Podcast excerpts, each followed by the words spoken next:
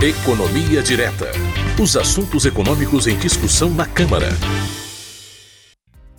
Bem, nós toda semana conversamos com o economista Fernando Gomes para saber das principais discussões dos deputados em torno da economia. Oi, Fernando, tudo bem com você? Bom dia, Márcio, tudo bem? Bom dia aí para todo mundo que nos acompanha.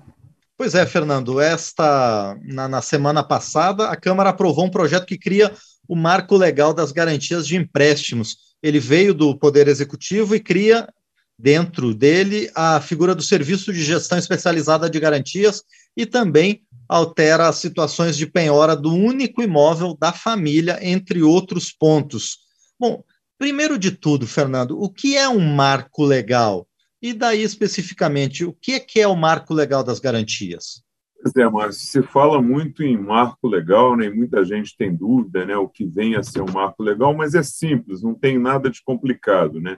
Quando a gente fala em criar um marco legal, o que se quer dizer é que se está formulando, perdão, fazendo, escrevendo aí um conjunto de regras legais que vão regular, que vão valer para um determinado setor. Então, nesse caso específico aqui, está se criando o marco legal das garantias, que nada mais é que criar um conjunto de regras para a área que trata de garantias para empréstimos e financiamentos. Qual o objetivo de se criar esse conjunto de regras, esse marco legal das garantias? É principalmente o de reduzir o custo financeiro das operações de financiamento, a taxa de juros, e aumentar a quantidade de operações e o volume de recursos que podem ser emprestados para dar uma dinamizada aí na economia. Marco Legal das Garantias, então, ele pretende desburocratizar as regras, aumentar a competição entre os bancos e mudar algumas regras que já existem hoje para criar condições aí para que esses dois objetivos de reduzir os juros das operações e de aumentar a quantidade e o volume de empréstimos no mercado de crédito sejam alcançados. Agora, Fernando, como é que esse novo marco legal vai fazer isso? Quais são as mudanças que ele traz na prática para reduzir os juros para quem vai pegar empréstimos e também, como você falou, para aumentar a quantidade de recursos emprestados. Vamos lá, Márcio, destrinchar o projeto aqui para que quem nos acompanha possa entender direitinho os principais pontos. Antes da gente começar, eu queria só trazer um ponto que eu acho importante para que todo mundo entenda a dinâmica de como é que é formada uma taxa de juros, para depois entender como é que o projeto pode reduzir esses juros. Taxa de juros de qualquer operação ela é basicamente determinada por três fatores, né? A taxa referencial da economia, a nossa conhecida taxa Selic, o prazo da operação e o risco da operação. Taxa Selic ela serve de referência para outras taxas que são praticadas no mercado, né? Se a Selic está mais alta, as taxas de empréstimos feitas pelos bancos vão ser mais altas. Se a Selic está mais baixa, as taxas vão ser mais baixas também. A outra variável é o prazo do empréstimo de financiamento. Aqui não tem segredo, e a regra é muito simples. Quanto maior o prazo, maior vai ser a taxa de juros. Quem já pegou empréstimo ou consignado em qualquer banco sabe disso, que quanto maior o prazo, quanto maior o número de parcelas que ele tem que pagar, maior é a taxa de juros. E a terceira variável é o risco da operação, mas aqui a gente não vai falar muito do risco, não. Vamos falar aqui do que diminui o risco das operações e que permite que essas taxas possam ser menores, que são exatamente as garantias, que é sobre o que a gente está conversando aqui. Quando você vai pegar um empréstimo, se você tem uma garantia boa, a taxa de juros que o banco vai te cobrar vai ser menor. Então, quanto melhor a garantia, menor vai ser a taxa de juros. E onde é que entra aí o novo marco de garantias nessa história para reduzir os juros? Basicamente, de duas formas: ampliando o valor das garantias reais em relação às regras que existem hoje e criando, como a gente mencionou no início, as instituições gestoras de garantia, as IGGs, para aumentar a eficiência do setor e também a competição. Como é que funciona hoje? Você vai pegar um empréstimo aí de 20 mil reais, por exemplo, e você tem um imóvel de 100 mil. Você vai ao banco, dá o seu imóvel de 100 mil em garantia e pega o empréstimo de 20 mil.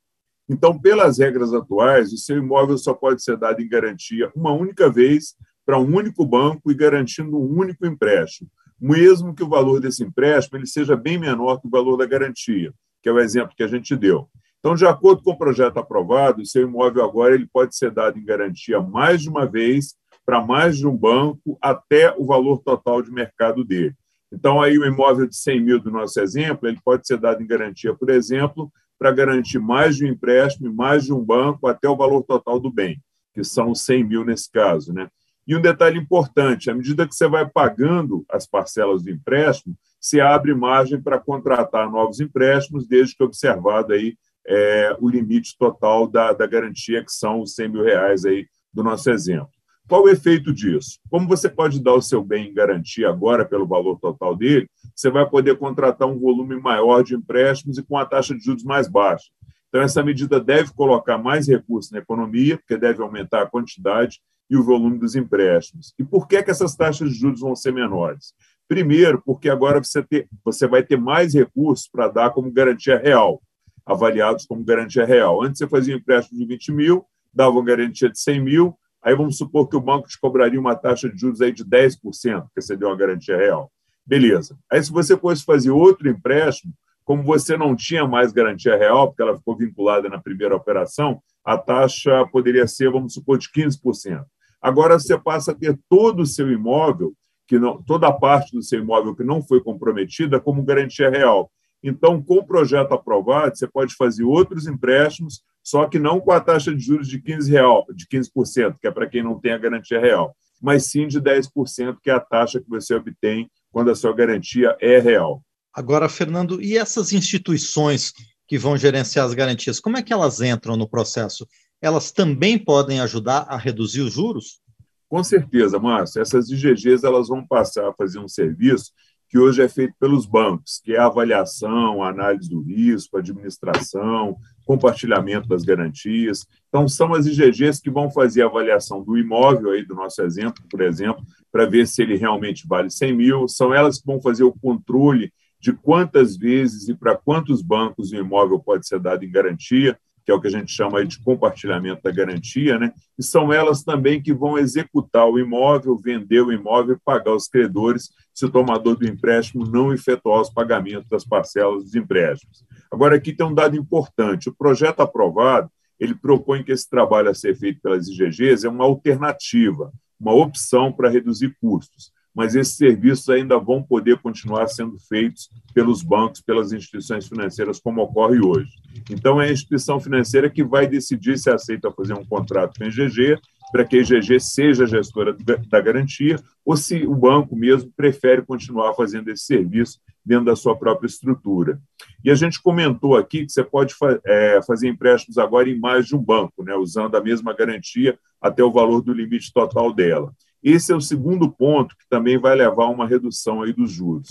Como você pode procurar mais de um banco para fazer esse empréstimo, os bancos vão passar a concorrer entre eles para emprestar para você. E essa concorrência também deve reduzir aí a taxa de juros para os tomadores de empréstimos. E agora, Fernando, um ponto que gerou uma certa polêmica é dar em garantia o único imóvel que as famílias têm para conseguir um empréstimo. O que, que mudou na, nessa regra com o projeto, Fernando? Pois é, Márcio. Pelas regras atuais hoje, né, a família não pode perder o seu único imóvel para pagamento de dívidas. Só tem uma exceção aí para essa regra, que é o caso da hipoteca, quando esse imóvel é oferecido como garantia real. É, essa é a única exceção em que se pode perder o imóvel, o único imóvel da família. Só que o projeto mudou esse conceito, ele alterou a Lei 8.009 de 1990 e agora ele passa a permitir a penhora e a venda do único imóvel para pagamento de dívida sempre que ele for dado como garantia real, mesmo quando a dívida for de um terceiro. Então, dando um exemplo aqui, o chefe de uma família deu aí o único imóvel que eles tinham para garantir uma dívida feita por um parente, por exemplo. Ele pode perder o imóvel pelas novas regras. Então, é, essa blindagem que tinha do único imóvel, ela desaparece agora com, com o novo projeto. E, Márcio, esqueci de comentar um ponto importante sobre as Sim. IGGs, né? É, quem é que vai autorizar essas instituições a funcionar? Ou seja, quem vai permitir que uma determinada empresa possa ser cadastrada e possa operar aí como IGG vai ser o Banco Central do Brasil. E quem vai regulamentar, estabelecer aí as regras de funcionamento desse serviço, vai ser o Conselho Monetário Nacional. Então, o Conselho Monetário Nacional define as regras gerais e o Banco Central autoriza as instituições a funcionarem aí nesse novo nicho de mercado. Lembrando aqui que essa gestão de garantias, como a gente já disse, né, é para avaliar o risco das garantias, registrar os imóveis dados em garantia nos cartórios, avaliar as garantias reais e as pessoais também, e até vender os bens e fazer os pagamentos das dívidas quando houver execução. É, esses são os principais pontos, Márcio, mas o projeto ele trata de outras questões importantes, como a isenção do imposto sobre aplicações feitas aqui no Brasil por estrangeiros, a retomada de veículos comprados pelo sistema de leasing que não foram pagos. Então, eu recomendo aqui, quem quer se aprofundar mais nesse projeto, visite aí o site da Câmara, câmara.leg.br, procure pelo número do projeto, PL 488 de 2021, para ter acesso a todas as informações e a toda a documentação do projeto. E, para finalizar, é bom a gente lembrar que o projeto ainda precisa ser aprovado pelo Senado e depois sancionado pelo presidente da República para começar a valer. Muito bem, Fernando. Tudo sobre o marco legal das garantias de empréstimo. A gente agradece mais uma vez a você e espera a sua volta na próxima semana. Um grande abraço. Obrigado, Márcio. Um abraço para você, um abraço para todo mundo que nos acompanha. Bom resto de semana aí para todo mundo. Muito bem, agradecemos mais uma vez ao Fernando Gomes, economista, aqui no quadro Economia Direta.